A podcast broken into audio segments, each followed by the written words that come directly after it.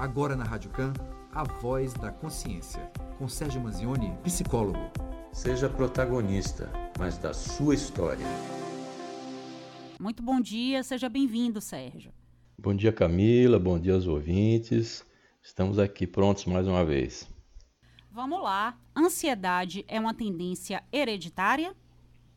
Alguns estudos mostram que uma pessoa que já tem na família casos anteriores de ansiedade ou depressão pode estar sujeito a ter essa mesma doença duas a três vezes mais do que outras pessoas que não têm isso na família. É como a gente prefere lidar com isso, como sendo uma predisposição genética. E o que é que pode acontecer?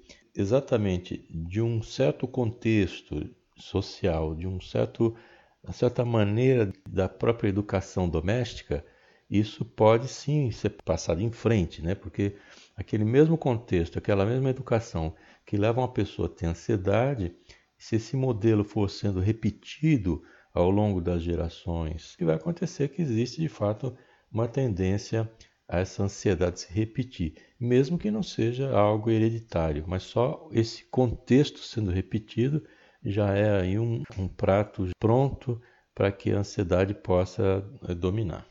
Como fazer para driblar o enjoo da rotina? Já não aguento mais nada na minha vida, nem o trabalho, nem a casa e até mesmo a minha família. Bom, é preciso ter um objetivo na vida, é preciso ter um projeto de vida, algo que você de manhã acorda e fica feliz e que vai poder fazer durante o dia, que vai poder realizar, algo que lhe traga satisfação pessoal. Isso pode ser em qualquer área da vida, não só profissional mas também nos próprios relacionamentos.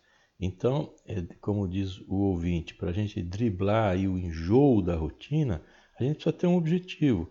É, é saber que o que a gente está fazendo naquele momento, ele não é simplesmente uma tarefa daquele momento, mas ele é um componente de uma obra maior, de um objetivo maior. Então, as pequenas coisas que a gente faz durante o dia, elas são assim tijolinhos para construir uma parede maior. Agora é preciso ter claro qual é esse objetivo, para onde se quer ir, que como já dizia lá o gato no livro do, do Alice País das Maravilhas, o gato lá dizia que para quem não sabe onde quer ir, qualquer caminho serve. Então é importante saber qual o objetivo, qual o destino, para onde se quer ir, para poder seguir nesse caminho da melhor forma possível prática, como funciona a psicologia, a psicologia freudiana? É, Estou imaginando que ele está perguntando como é que funciona essa prática da teoria freudiana no consultório, que é a própria psicanálise. A psicanálise, essa abordagem teórica, é, em termos de consultório, como isso é operado dentro, é manejado dentro da própria consulta, tem uma dinâmica própria onde então a livre associação das ideias, que esse é o padrão que a psicanálise trabalha, baseado sim nessa proposta é, do Freud, conforme as, a, as ideias vão surgindo e a própria concatenação e a sequência dessas ideias é que vai indicando para o psicanalista o caminho que está sendo seguido e o caminho onde estão escondidas, vamos dizer assim, ou nos termos psicanalíticos, onde estão recalcadas essas emoções insuportáveis num certo momento e que o aparelho psíquico empurra para um certo canto no inconsciente e que o, o, a terapia psicanalítica vai descobrindo isso. Então, muitas vezes as pessoas dizem: oh, eu não vou num consultório trabalhar com um psicanalista porque ele não fala nada, ele só ouve. É, de fato, o, uma das principais funções é essa escutativa mesmo, porque depende muito do que está sendo dito pelo paciente. Então, como a psico, psicoterapia ela não é um, um, lugar onde o, o, profissional vai dar conselhos para a pessoa, onde ela vai, vai dizer o que, é que a pessoa tem que fazer da vida dela, então precisa ser encarado como isso, que muitas vezes a pessoa busca uma terapia como alguém que vai ensinar ela a fazer algumas coisas. E na verdade ela vai aprender a como lidar com o seu cotidiano de uma forma diferente, baseado sim no aumento desse autoconhecimento. E quanto mais você falar de você mesmo, você vai aumentar o autoconhecimento, naturalmente isso sendo analisado e interpretado por um profissional. Quais hábitos diários podem evitar que a ansiedade aconteça? Um desses, vamos chamar hábitos, seria o que a gente falou na, na resposta anterior, que é definir um projeto de vida. É você saber para que lado que você vai, por que você está indo para lá, o que é que você pretende buscar, quais são esses objetivos que você tem e a partir dos objetivos você ter metas. Outro hábito importante diário, e o próprio nome já está dizendo que diário, já dando uma, uma pista, é a gente se concentrar no presente, porque o passado passou e o futuro ele não existe na prática. Então a gente tem que se concentrar no presente. Como a Gestalt terapia vai dizer, vamos nos concentrar no aqui e agora. E a partir daí é que você então pode dominar o presente e começar a planejar o futuro e não sofrer pelo futuro, porque sofrer pelo futuro vai, vai gerar ansiedade. Uma prática muito importante no dia a dia, um hábito diário bastante interessante, é a prática da meditação.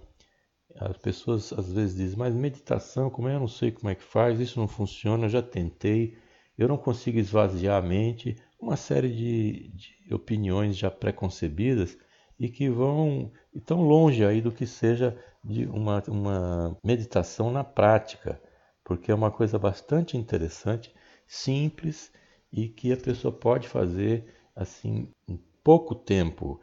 É só procurar, procura no Google uma meditação guiada, que é onde existe alguém que vai lhe dizer o que é que você deve fazer, você vai acompanhando o que essa pessoa diz e vai desenvolvendo essa meditação de uma forma bem simples. Você vai ver que existe muito mais ideias preconcebidas ou até um preconceito com relação à meditação mas você vai ver que é muito mais simples de ser praticada do que parece. Né? Não é uma questão de esvaziar a mente, mas sim de se concentrar em alguma coisa. Esvaziar a mente é impossível.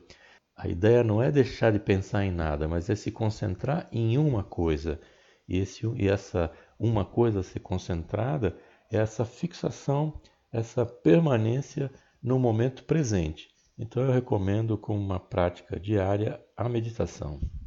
Eu traí meu namorado, me arrependi e jurei que jamais faria novamente. Eu ia esquecer isso e tratá-lo com carinho, carinho, e fidelidade, mas não consigo tirar isso da minha cabeça. Será que se eu falar eu me livro dessa culpa? Também tenho medo de não ser perdoada. É uma situação difícil porque a pessoa primeiro tem que se perdoar. Como a própria ouvinte está colocando que é, traiu o namorado, mas se arrependeu e depois é, promete para si mesma que não vai fazer isso de novo e vai passar a, a tratar o namorado com carinho, fidelidade, etc. Então, ótimo. A questão é o seguinte: errar, todo mundo erra. Como a gente já sabe, atire a primeira pedra quem nunca errou. A questão é o que vai fazer com esse erro é o que é que você vai fazer com você com esse erro. Então, se você admite que aquilo que você faz é, ou aquilo que você fez é algo errado, então você não tem que sofrer por aquilo, você tem que corrigir aquilo. Ou seja, não fazer de novo. Vá seguindo em frente, não faça de novo. Se você acha que aquilo é errado e traz consequências e traz problemas, não faça de novo.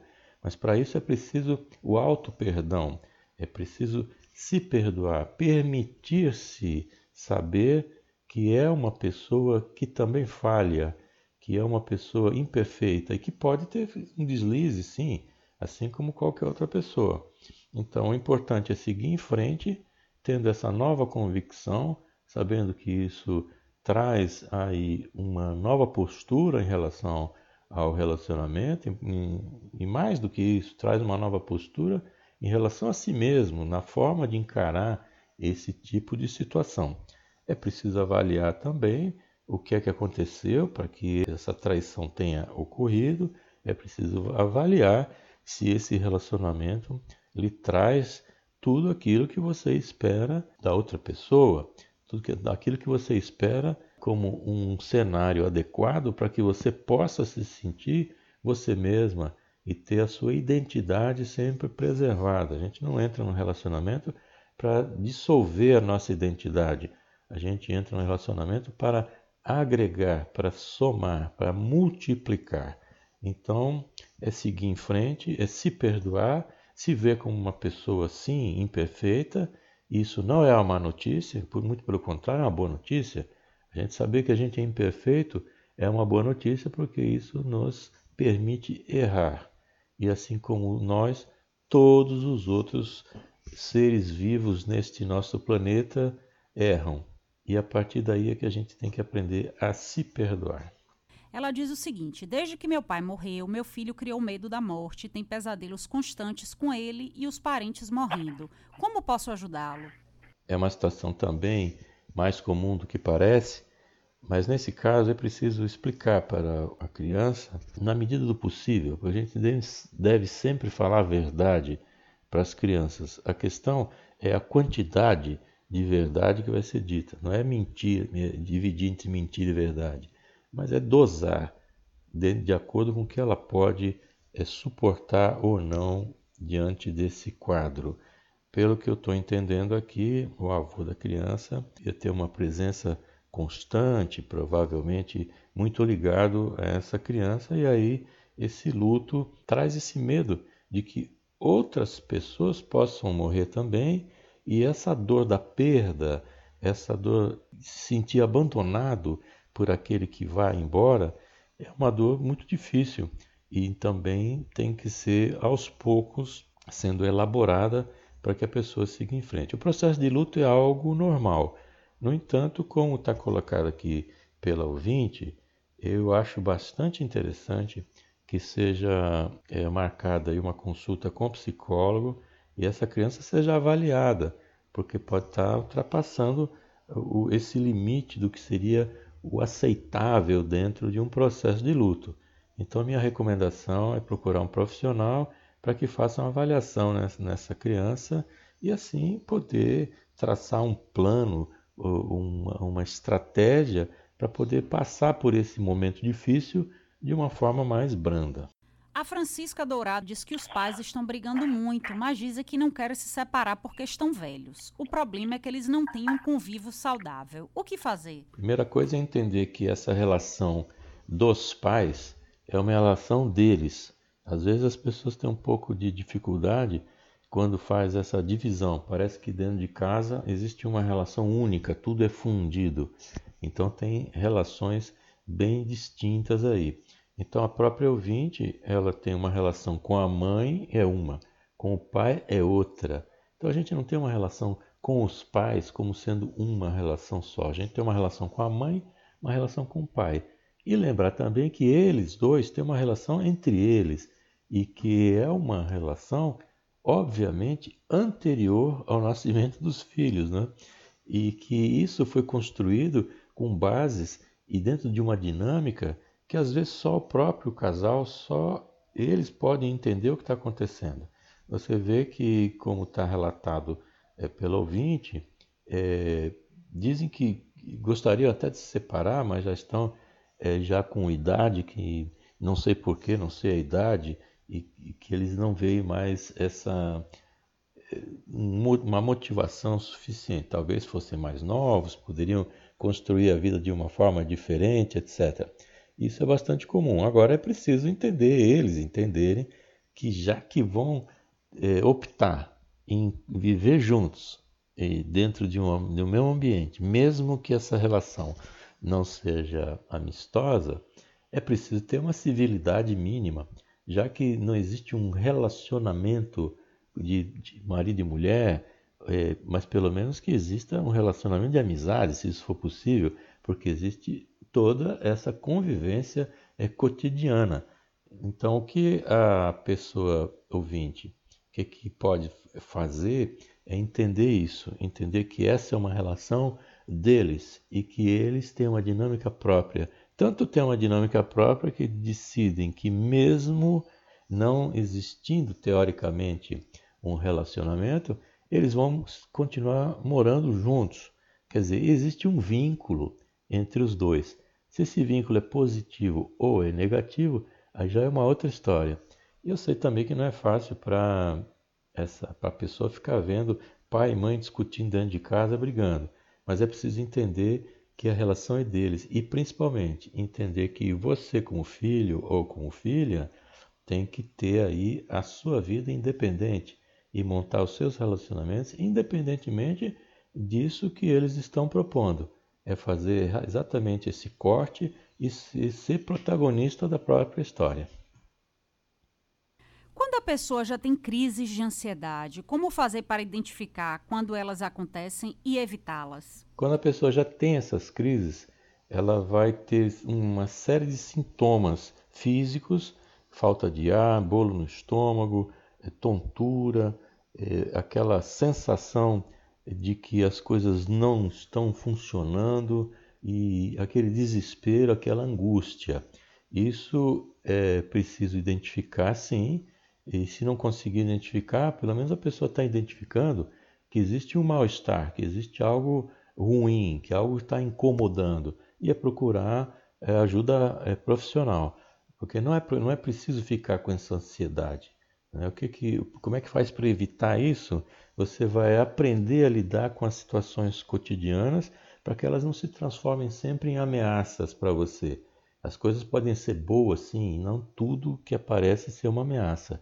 Para isso, você tem que aprender como lidar com, com essas situações, e isso se aprende através de uma psicoterapia. É através da terapia que a gente aumenta o autoconhecimento, e é através do autoconhecimento que a gente aprende a lidar com as situações da vida sem sofrimento.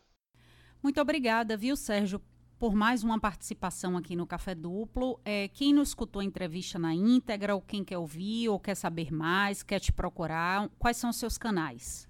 Olha, no meu site é www.sergiomanzione.com.br, Manzione é M-A-N-Z-I-O-N-E. Ali eu tenho uma porta de entrada para as minhas coisas, artigos, etc. Também convido a fazer uma visita para o meu podcast, que é o Psicologia Cotidiana. É só colocar meu nome no Google, Sérgio Manzione, e vão aparecer, eh, as minhas coisas aparecem ali. É, eu sempre acho importante fazer uma visitinha para o podcast, porque pode ter um assunto que seja do seu interesse, que está ouvindo aqui agora, mas pode ser do interesse de alguém que você conheça. Então, uma passadinha lá, uma visita, é tudo gratuito, é tudo disponível para ajudar as pessoas. Muito obrigado mais uma vez pelo espaço, aí a você, Camila, todo o pessoal da rádio. Muito obrigado a todos, uma boa semana e até quarta-feira que vem.